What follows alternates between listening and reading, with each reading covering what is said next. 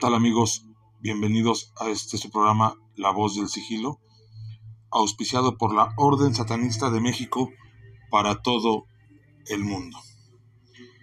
Y bueno, estamos muy contentos de estar nuevamente con ustedes y de traerles un programa muy interesante basado en lo que es la ideología de la Orden Satanista de México para la gente que tiene algunas dudas o que piensa que nosotros practicamos el satanismo más popular que es el Avellano, cosa que no es cierto.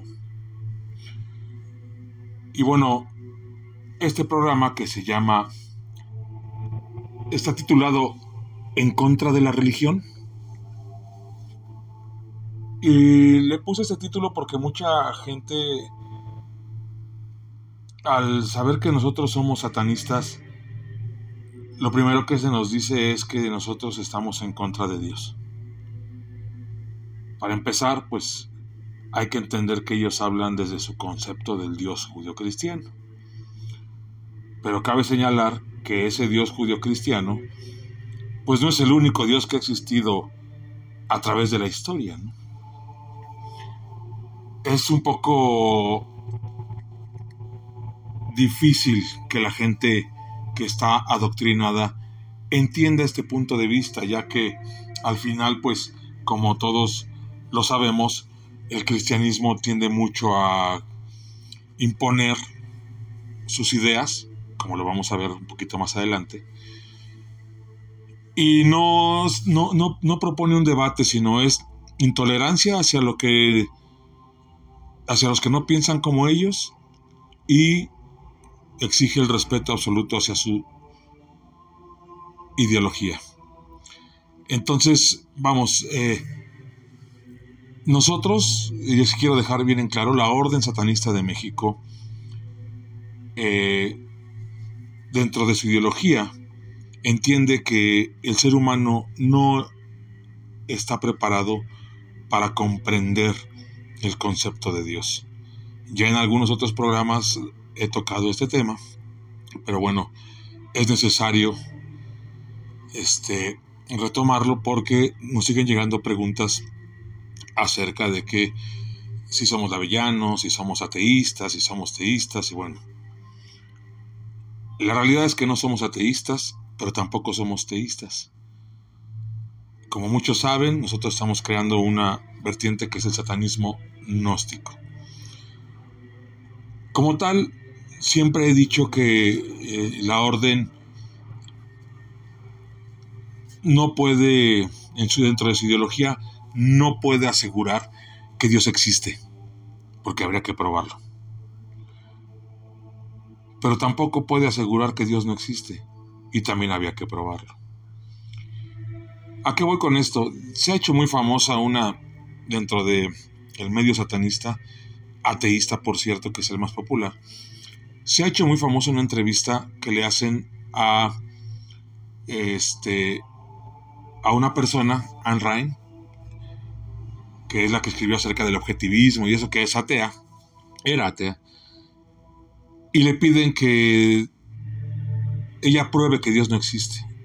A lo que ella responde, los negativos no se prueban. La lógica así lo dice, y tiene razón. La única cuestión aquí es que, al menos desde mi punto de vista, no podemos caer en el simplismo de ir negando por la vida con la certeza de que como no se puede probar, puedo ir negando todo y no dar mis argumentos del por qué no creo o considero que no existe tal o cual. Y a mí eso se me hace muy, muy simplista más cuando los satanistas agarran esta declaración como una bandera y, pretenden así librarse de dar un razonamiento eh, válido que, que avale lo que ellos están asegurando, ¿no? El que afirma tiene la carga de la prueba. Eso lo, lo platicaba mucho con un compañero de la orden, nuestro magus filosofal, este, Magister Filosofal, perdón, que es eh, maestro de filosofía y es el que nos da nuestras clases de filosofía. Y precisamente eh, él me comentaba, el que afirma tiene la carga de la prueba. Pero yo considero que al uno negar la existencia de Dios, también la está afirmando. O sea, está afirmando que Dios no existe. Y como tal, tiene la carga de la prueba. No podemos andar eh, yendo por la vida diciendo, es que esto no existe como mucha gente también dentro del satanismo ateísta dicen, no hay nada después de la muerte. Uno muere y hasta ahí llegó. Y eso, perdón, pero ¿cómo lo saben? Nadie ha venido después de la muerte a contarnos algo. ¿Cómo es que aseguran eso? Ah, pues es que como no, no está probado que hay algo, entonces no hay nada. ¿Qué decía Carl Sagan? La la, falta de evidencia, no, ¿cómo dice? Eh, la ausencia de evidencia no evidencia la ausencia. Entonces caemos en este tipo de falacias para solamente demostrar que estamos en contra de eh, algo, sin dar este, algunas eh, pues eh, argumentos con lo cual podamos avalar del por qué nuestra filosofía. Y a mí en lo personal, digo, respetando lo que cada quien haga, en lo personal la orden no va por ese rumbo. Y entonces cuando la gente nos dice que si nosotros estamos, no creemos en Dios o estamos en contra de Dios, lo que nosotros respondemos es, no estamos en contra de Dios. Porque no comprendemos que es Dios. Estamos en contra de las instituciones religiosas, sea cual sea. En este caso, como México es un país altamente cristiano, ya sea católico, evangélico, protestante, X, pues nos basamos más en lo que es esa religión, pero nosotros estamos en contra de cualquier organización religiosa que lo único que quiera es el control humano por medio del miedo y de la fe. Eso es algo aberrante. Y bueno, entrar en el tema de es que Dios no existe, es que es digo es un poco complicado, es este... Y no, no, llegaríamos a algún punto. Aquí lo que quiero mostrar es eh, eh, eh, algunas de las bases de la orden para poder dar nuestro mensaje del por qué estamos en contra de las instituciones religiosas. En este caso, principalmente en lo que es el cristianismo católico y el cristianismo protestante, el evangélico, porque considero que eso es dos religiones en especial son un cáncer. Ya no digamos los testigos de Jehová, que también tienen su historia y después tocaremos ese tema. Y también por ahí van los mormones. Pero eso lo dejamos para otro programa. Entonces, el por qué nosotros estamos en contra de, las instituciones religiosas, bueno, a mí lo personal me, molesta mucho el hecho de con, con, con qué orgullo los pastores cristianos hablan de que la Biblia es el libro más vendido a nivel mundial en toda la historia. Y sí lo creo. Pero también hay que ver por qué. Porque el cristianismo ha sido impuesto con base a violencia, sangre, asesinatos, ha conquistado ciudades, países, con base al exterminio pagano, con base a, podemos ver lo que hizo en la Santa Inquisición, podemos este, ver infinidad de, ejemplos que nos dan la historia. No, aquí no se trata de inventar, hablamos de la historia como tal de cómo el cristianismo, en este caso primeramente católico, se fue imponiendo en los países. Y yo me pregunto, si realmente existiera el Dios judio-cristiano, el ser todopoderoso, el que, el que los cristianos dicen que es omnipotente, omnisciente, omnipresente y bla, bla, bla, y lo llenan de todo. ¿Él tendría la necesidad de imponerse con base a violencia? ¿Tendría esa necesidad de acabar con gente inocente? Digo, ya sabemos que en el Antiguo Testamento, pues eh, Dios mandaba a su pueblo a matar a los gentiles. Y para muestras, muchas en el Antiguo Testamento. Que luego, en el Nuevo Testamento, Dios traiciona a su pueblo y ahora sí, por medio de su Señor Jesucristo, pues entonces ahora sí Dios es para todo el mundo. Mi pregunta es, ¿y cómo en el Antiguo Testamento mandaba matar a los gentiles y nada más era el pueblo escogido de Dios? Y en el Nuevo Testamento, ahora sí la religión es para todo el mundo una incongruencia de un Dios que se supone es perfecto. Esos pequeños detalles son los que se van abonando a nuestra adversidad en contra de ellos. Se habla mucho acerca de, de que la historia de Jesucristo ha sido una copia de otras culturas. Y hay muchas pruebas acerca de ello. Los cristianos no la quieren ver, los cristianos no la venden como que fue el único. Fue, eh, eh, a, su historia es única y la de la Virgen y la de... Eh, no, bueno. Infinidad de, de, historias que, que nos quieren vender como únicas y como desgraciadamente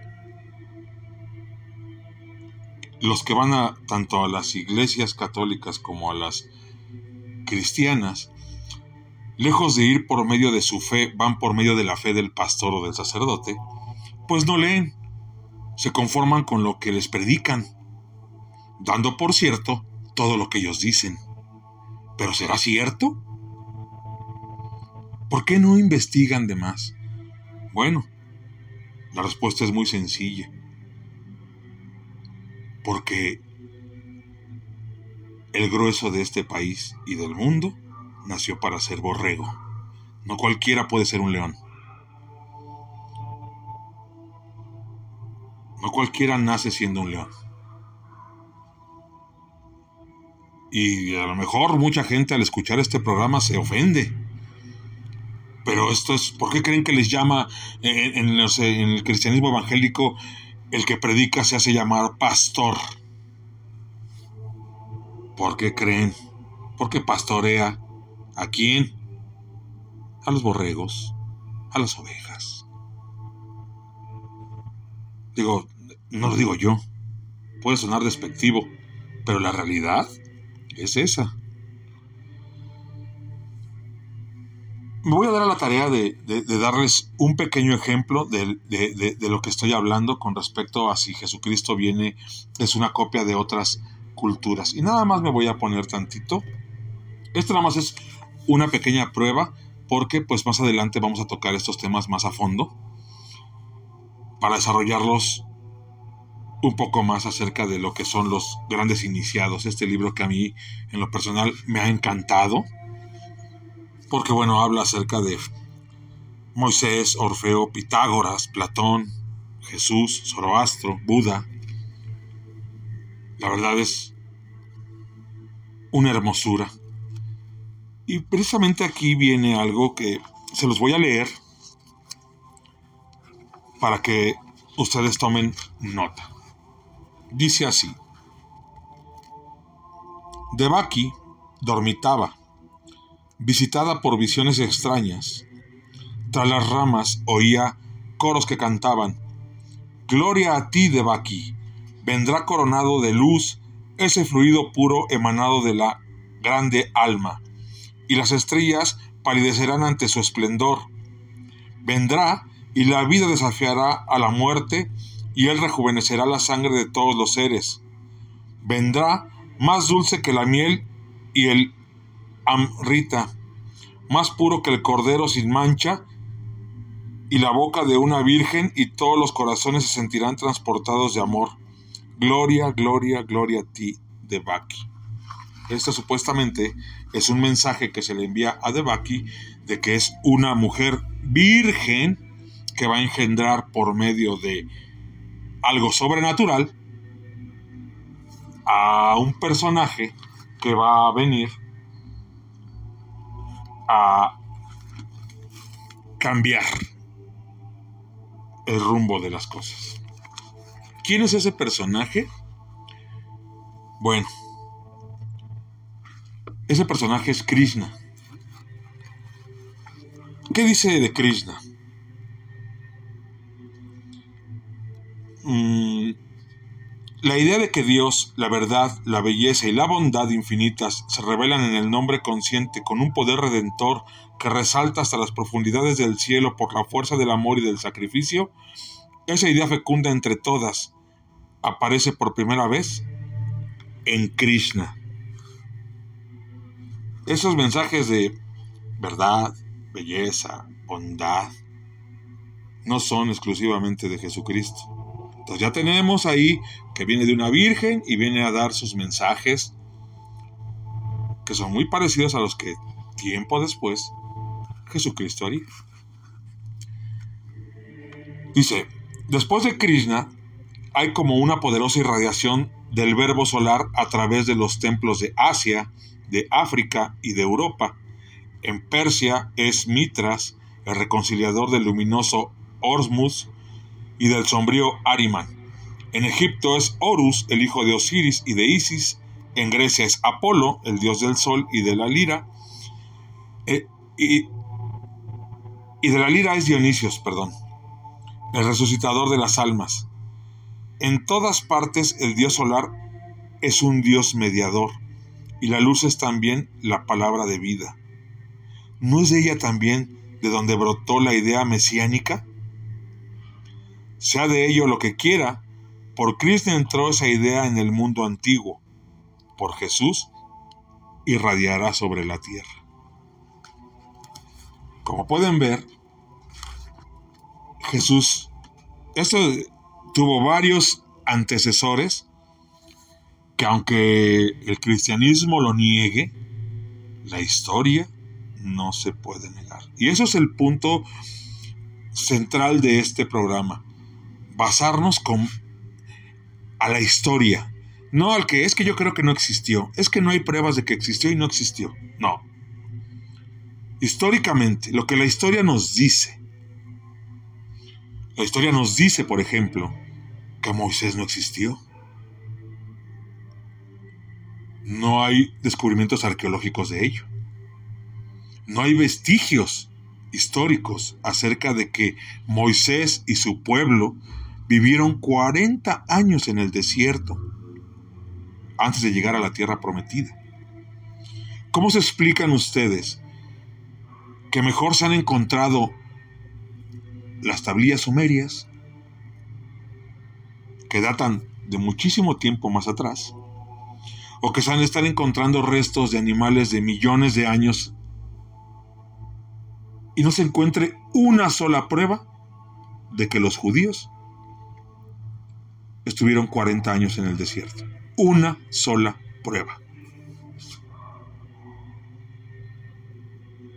Antes de continuar, si quisiera comentarles que de todo lo que se dice aquí, solamente es para sembrar la semilla de la investigación en ustedes y que florezca.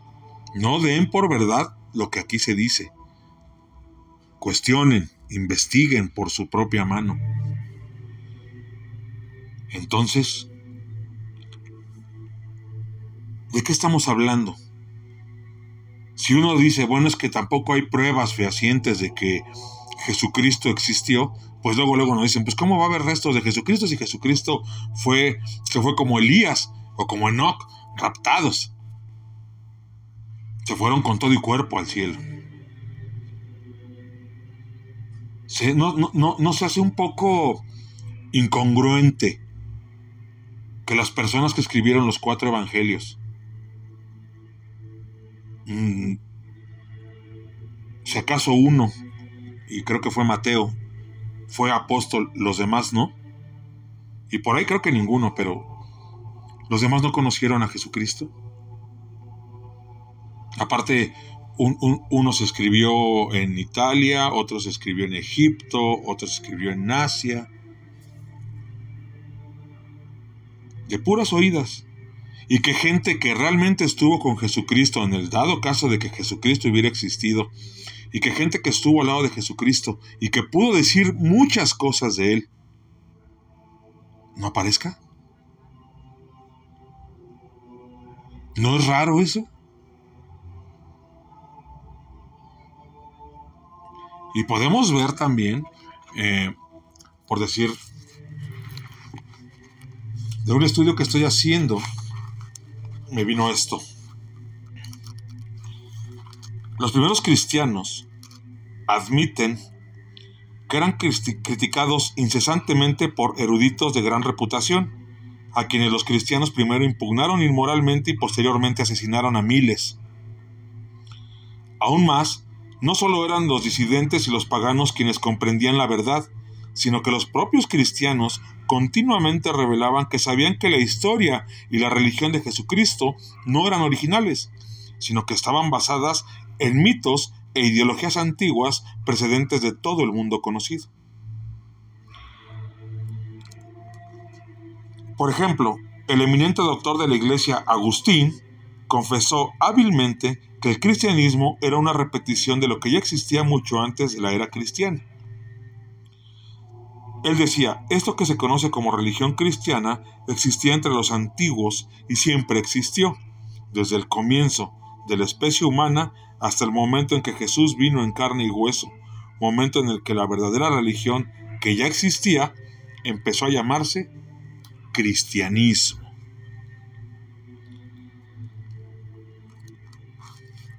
Y bueno, se van a sorprender con algo. Les voy a leer algo. Unas cartas.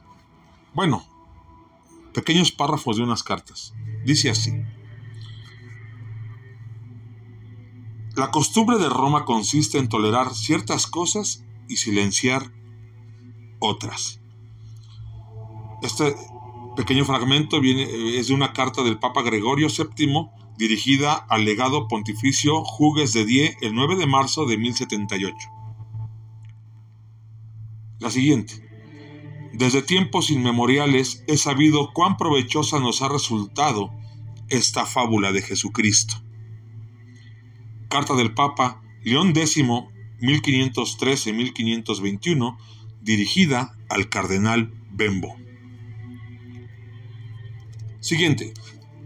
Se me reprocha que de vez en cuando me entretenga con Tasso, Dante y Ariosto, pero ¿es que no saben que su lectura es el delicioso brebaje que me ayuda a digerir la grosera sustancia de los estúpidos doctores de la Iglesia? ¿Es que no saben que esos poetas me proporcionan brillantes colores con ayuda de los cuales soporto los absurdos de la religión? Carta del Papa Clemente XII, 1740-1758, dirigida a Montfaucon. Los cristianos evangélicos podrán decir, bueno, pero es que esos eran los papas. Pero ustedes, o en este caso los cristianos evangélicos, van en el mismo camión, porque son el hijo bastardo o el hijo no deseado del catolicismo. Porque si bien es cierto que sus Biblias tienen una diferencia creo que de siete libros por ahí, si no me equivoco, el grueso de ese libro de la Biblia fue hecho por el catolicismo. Los cuatro evangelios fueron escogidos por el catolicismo en los concilios. Si no me equivoco, fue en el concilio en el 325. Ya más adelante hablaremos de los concilios, qué es lo que se decidió ahí. Pero finalmente, el cristianismo evangélico no se puede separar, aunque quiera, del catolicismo. Porque las bases las puso el catolicismo y son las bases que siguen ellos mismos. Ahora bien, ¿qué pasa con aquellos cristianos que no soportan que les hable uno de este tipo de cosas? Que desnude uno su gran mentira, sobre todo de los grandes jerarcas, los que viven de la fe del pueblo. ¿Qué pasa con ellos? ¿Qué pasa con el mismo pueblo fanático y que da como verdad todo aquello que dicen los pastores y sacerdotes? Son intolerantes ante la gente que no piensa como ellos, y más cuando de satanismo se trata. nos, ven al, satanista como el diablo encarnado. Y sí, sí lo somos. Pero a diferencia del cristianismo, no está documentado asesinatos masivos a favor de la ideología del satanismo. Genocidios, desapariciones, violencia asesinatos. Y si alguien lo tiene documentado, que lo muestre, que lo haga público, que muestre dónde el satanismo tiene esa historia cruenta. Y con esto aclaro que hay satanistas teístas que practican sacrificios, no puedo negar que existe el satanismo teísta, pero al menos la Orden Satanista de México no comparte esa idea. La Orden Satanista de México no hace sacrificios ni de animales, como la santería, que por cierto, yo no veo a la Sociedad Protectora de Animales cazando santeros. Yo no veo a la gente que defiende a los perros callejeros cazando santeros. Doble moral, señores, doble moral cuando de religión se trata. Y entonces, ¿de qué va todo? Si al final nosotros como satanistas en el aspecto filosófico no estamos de acuerdo con el abuso hacia menores, el abuso hacia los animales, el abuso hacia las personas, Inclusive a mí yo ya tengo la experiencia de haber denunciado a un tipejo que todavía me escucha por ahí y que yo sé que está escuchando mis programas. Y está bien que ande por aquí porque así aprende. Por el, abuso y sus mentiras hacia mujeres en especial. Sin contar que a nosotros nos robó dinero, ¿verdad? Inclusive se hizo la denuncia se hizo un programa cuando hacemos el programa en el Circo Volador, en La Voz del Sigilo. Eh, llevamos a una chica para que diera su testimonio de este personaje, que iba, llevamos a un abogado para que comenzaran, si es que la chica quería levantar alguna denuncia por esta clase de abusos. Y yo sí dejo en claro que yo no voy a solapar esa clase de cosas, aunque sean satanistas. Porque aquí hay una cuestión muy, muy delicada. No recuerdo quién lo dijo, que dice, el esclavo no solo acepta sus cadenas, peor aún, las defiende. ¿Y a qué voy con esto? En el que México es de los países en Latinoamérica, si no es que es, el segundo país en Latinoamérica que tiene mayores denuncias de pedrastia. Y yo no veo al pueblo a su pueblo, a su rebaño, levantar la voz contra su iglesia. No contra Dios, que eso es diferente, contra la iglesia. Yo no veo eso. Y entonces, dice el dicho que tanto peca el que mata a la vaca como el que le agarra la pata. Y si se callan y solapan, son cómplices. Así de sencillo, son cómplices. Sencillo y claro. La verdad ante todos, señores. Uy, pero no pienses diferente a ellos porque entonces sí se te viene todo el fanatismo.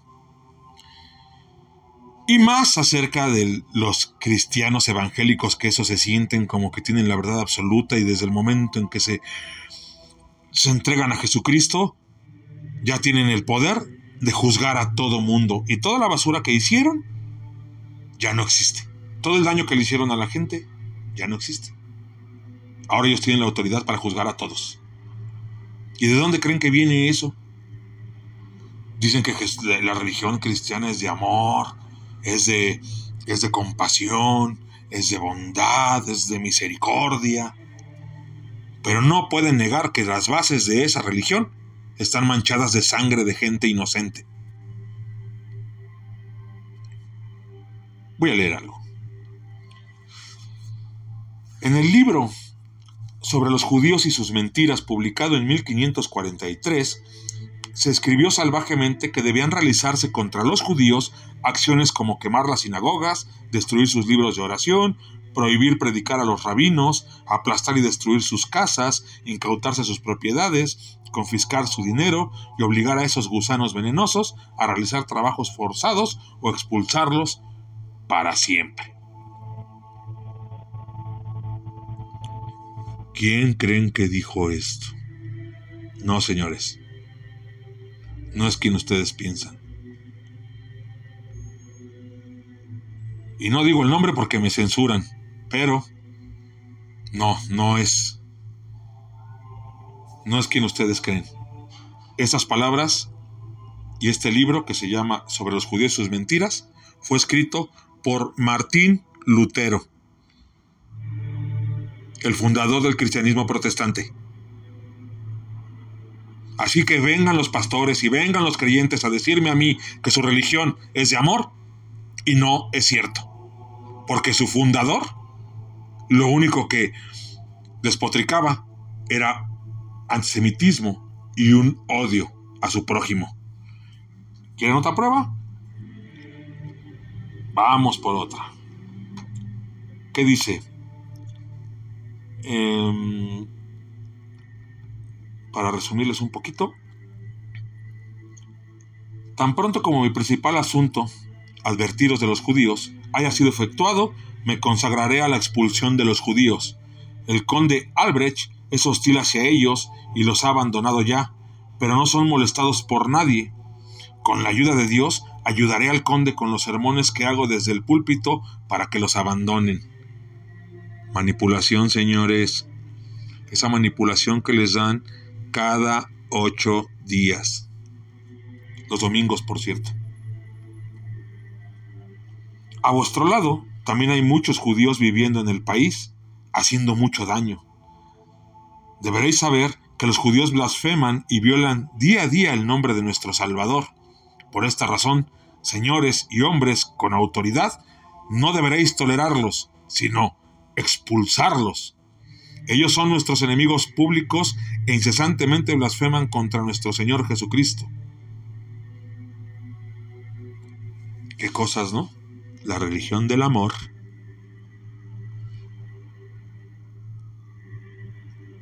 ¿Se acuerdan de este evento que hubo en el Palacio de Bellas Artes aquí en México sobre una iglesia cristiana que poco tiempo después se hizo en Bellas Artes, que fueron hasta políticos y fueron artistas, porque era una organización pues, bastante poderosa, no católica, evangélica, hasta donde tengo entendido.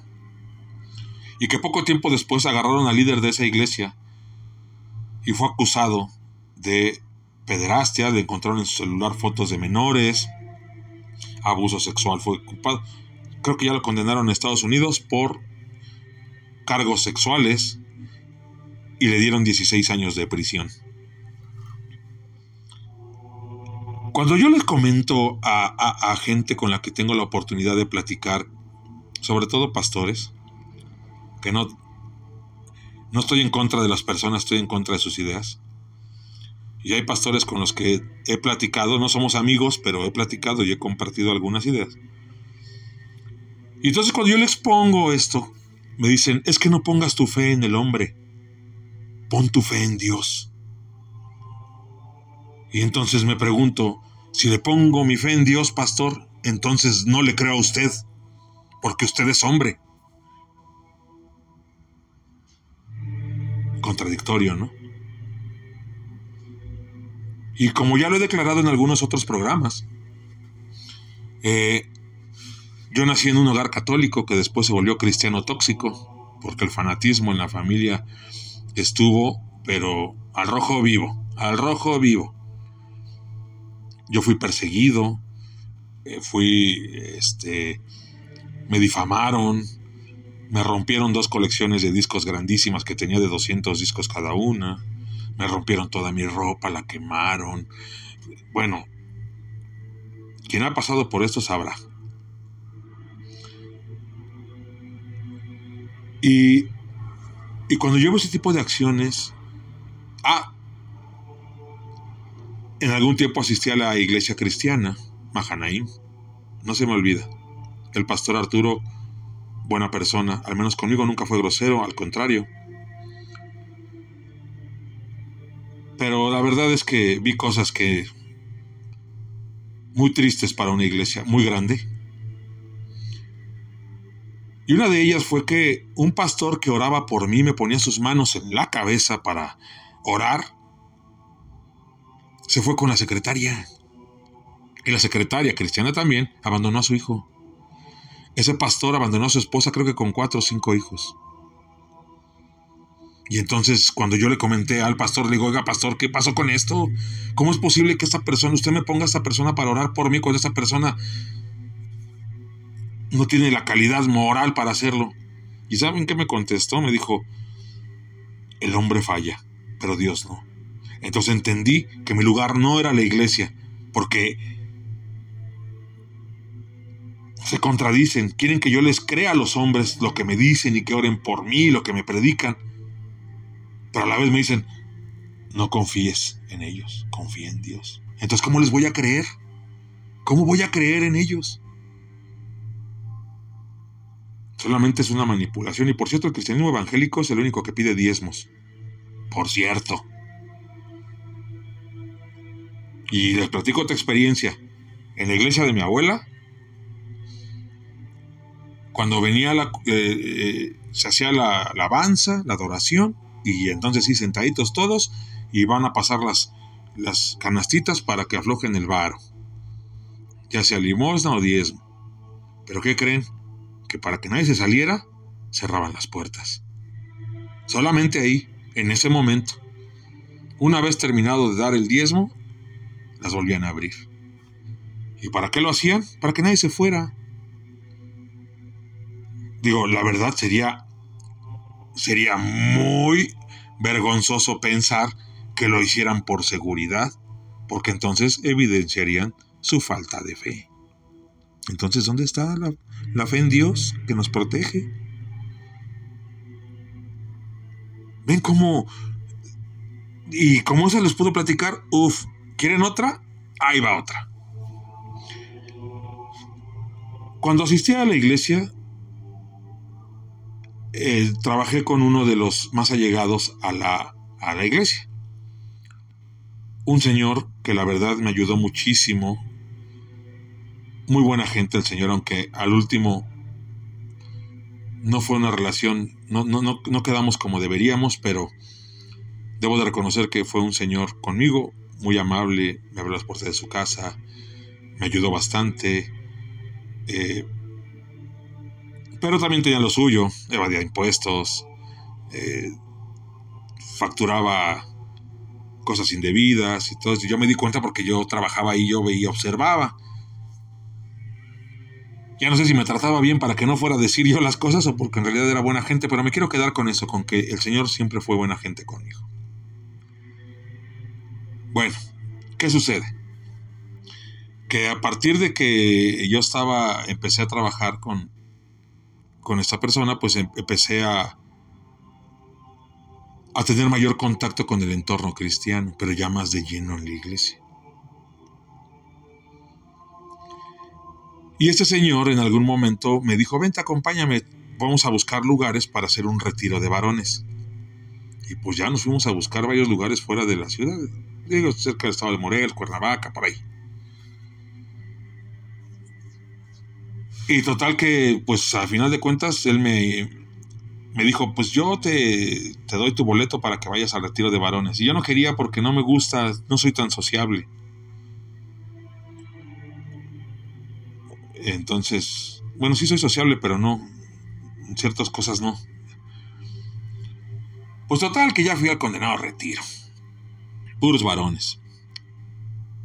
Y entonces era de llégale, te paras a bañar. Literal, tenías tu horario. Pararse todos a bañar a las 6 de la mañana. Desayuno a las 7, por decirlo. De 7 a 7 y media. De 7 y media a 9 y media, prédica. De tal hora a tal hora, espacio de recreativo. Luego comida y prédica. Luego en la noche prédica y luego merienda. O sea, toda la, prácticamente todo el día orando y escuchando prédicas. Lo más rescatable de ahí fue el partidazo de fútbol que nos aventamos. Pero aquí voy con esto. En la tercera prédica, que fue la de la noche, este, se empezaron a hablar acerca de los versículos del Nuevo Testamento en el cual baja el Espíritu Santo y todos empiezan a hablar en lenguas. Y tiene que ver mucho ahora con lo que, y me acordé ahora con lo que sucedió con esta chica, creo que es colombiana, ¿no? Que habla lenguas alienígenas. Me acordé mucho de eso. En el cristianismo evangélico se da mucho que las personas que ya tienen el Espíritu Santo hablen en lenguas. Cosa que es una verdadera mentira. Bueno, continuemos. Resulta que eh, en la prédica que estaban hablando de eso y que cuando uno entrega eh, este, todo su, corazón a Cristo, baja el espíritu y uno habla en lenguas que son dones, el don de discernimiento de espíritus y, cosas de ese tipo, ¿no? Entonces cuando acabó la, la, la prédica, dijo el pastor, los que quieran hoy hablar en lenguas, pasen al frente. Y la verdad, yo no pasé. Dije, no, yo quiero ver qué, qué pasa. Y había como que los que sirven con el pastor, otros pastores y otras personas que ya supuestamente a lo mejor sirven a la iglesia en otras formas. El chiste que estaban ahí. Eran puros hombres parados hasta adelante. Y toda la gente que, todos los varones que pasaran al frente, pues cada uno agarraba el suyo, su chambelán y empezaban a orar para que bajara el Espíritu Santo y hablaran en lenguas. Y uno se desmayó y el otro se cayó y ya saben de esos como de esos videos que pasan así en Facebook. Pues así, así. Son reales. Y la verdad yo dije, ay, o sea, y lo estaba viendo y dije, no, pues entonces a lo mejor sí se van a levantar y todos hablando en lenguas. Ni uno solo ni uno solo. Y entonces me le quedo viendo a uno y le digo, ¿y qué pasó? No tienen fe, dice. Pero si refuerzan su fe se les va a dar. Ay, por favor. ¿De verdad? Digo, para mí fue una pérdida de tiempo haber ido allá. Yo sé que la persona con la que yo trabajaba lo hizo de, de buena onda, pero es una pérdida de tiempo estar dedicándole a las mentiras, al fraude, a la, a, la manipulación. Y que cuando uno tiene esa necesidad de creer, porque así fue adoctrinado uno,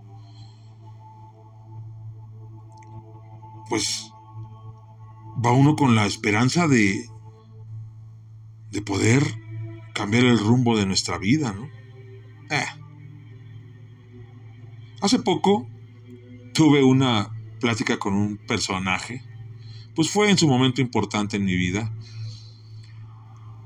Afortunadamente ya no lo es, pero ahora resulta que este personaje, esta persona es cristiana. Y entonces en una plática que teníamos, estábamos varias personas, pues este, una de ellas le dijo a esta, a, esta chica, este, a esta señora, no chica, oye, ¿por qué no tomas terapia? Te puede servir. ¿Qué creen que dijo? Yo no necesito de hombre. Yo creo en Dios, Jehová de los ejércitos. Háganme favor. Ese es el problema. Que, que, cuando la gente tiene vacíos existenciales, vacíos emocionales, y entra este tipo de religiones que ofrecen un placebo, entra el fanatismo.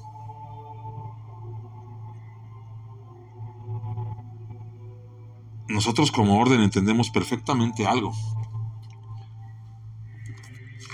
Si bien es cierto, la psicología no es ciencia, la psiquiatría puede ser que tenga algo de ciencia por la cuestión médica y todo eso. Eh, nosotros entendemos perfectamente que algo que les voy a leer de manera directa. El mayor mal de nuestro tiempo es que la ciencia y la religión aparecen como fuerzas enemigas e irreductibles.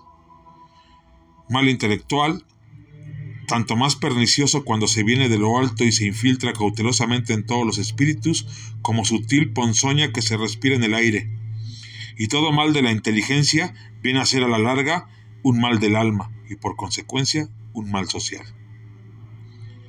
Mientras que el cristianismo no hizo otra cosa que afirmar sencillamente la fe cristiana, en una Europa aún semibárbara, como ocurría en la Edad Media, él fue mayor él fue la mayor de las fuerzas morales y formó el alma del hombre moderno, en tanto que la ciencia experimental, reconstituida en el siglo XVI, reivindicó solo los derechos legítimos de la razón y su ilimitada libertad. Ella fue la mayor de las fuerzas intelectuales, renovó la faz del mundo libertando al hombre de las seculares cadenas y proveyó al espíritu humano de bases indestructibles. Pero desde el momento en que la Iglesia, no pudiendo probar ya su dogma primitivo ante las objeciones científicas, se encierra en aquel como en una casa sin ventanas, oponiendo la fe a la razón de modo absoluto e indiscutible, y desde que la ciencia enajenada por sus descubrimientos en el mundo físico hace abstracción del psíquico e intelectual y se ha hecho agnóstica y materialista en sus principios y finalidades, desde que la filosofía, desorientada e impotente entre ambas, ha abdicado en cierto modo de sus derechos para caer en el escepticismo trascendente, una escisión profunda ha operado en el alma de la sociedad al igual que en la de los individuos.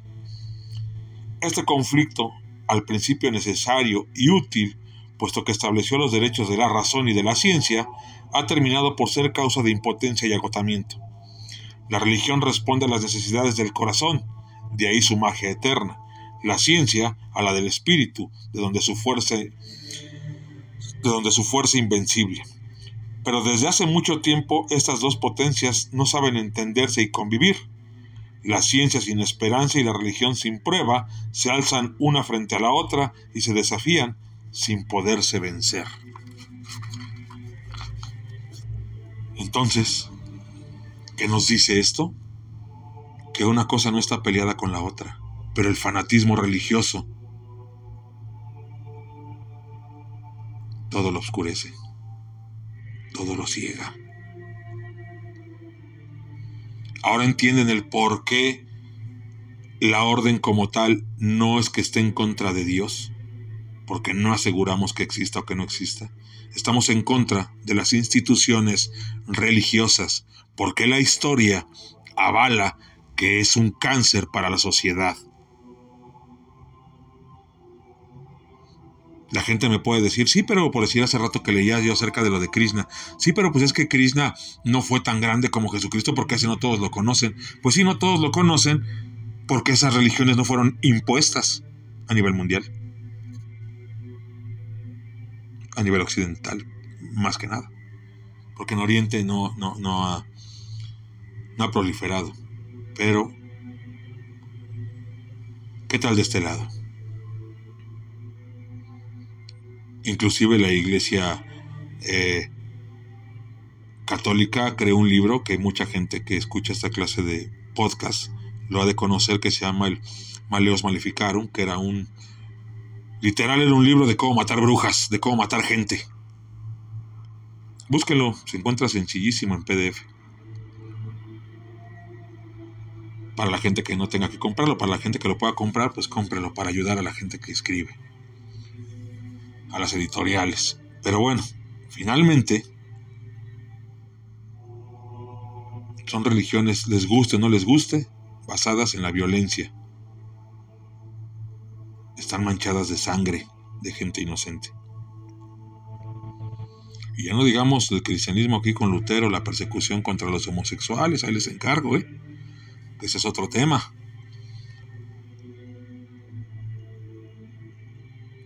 Y entonces, la gente que, que, escuche este podcast y que sea creyente, créanme que no, no quiero eh, ser un irrespetuoso, pero sí los invito a investigar. Los invito a leer, los invito a documentarse.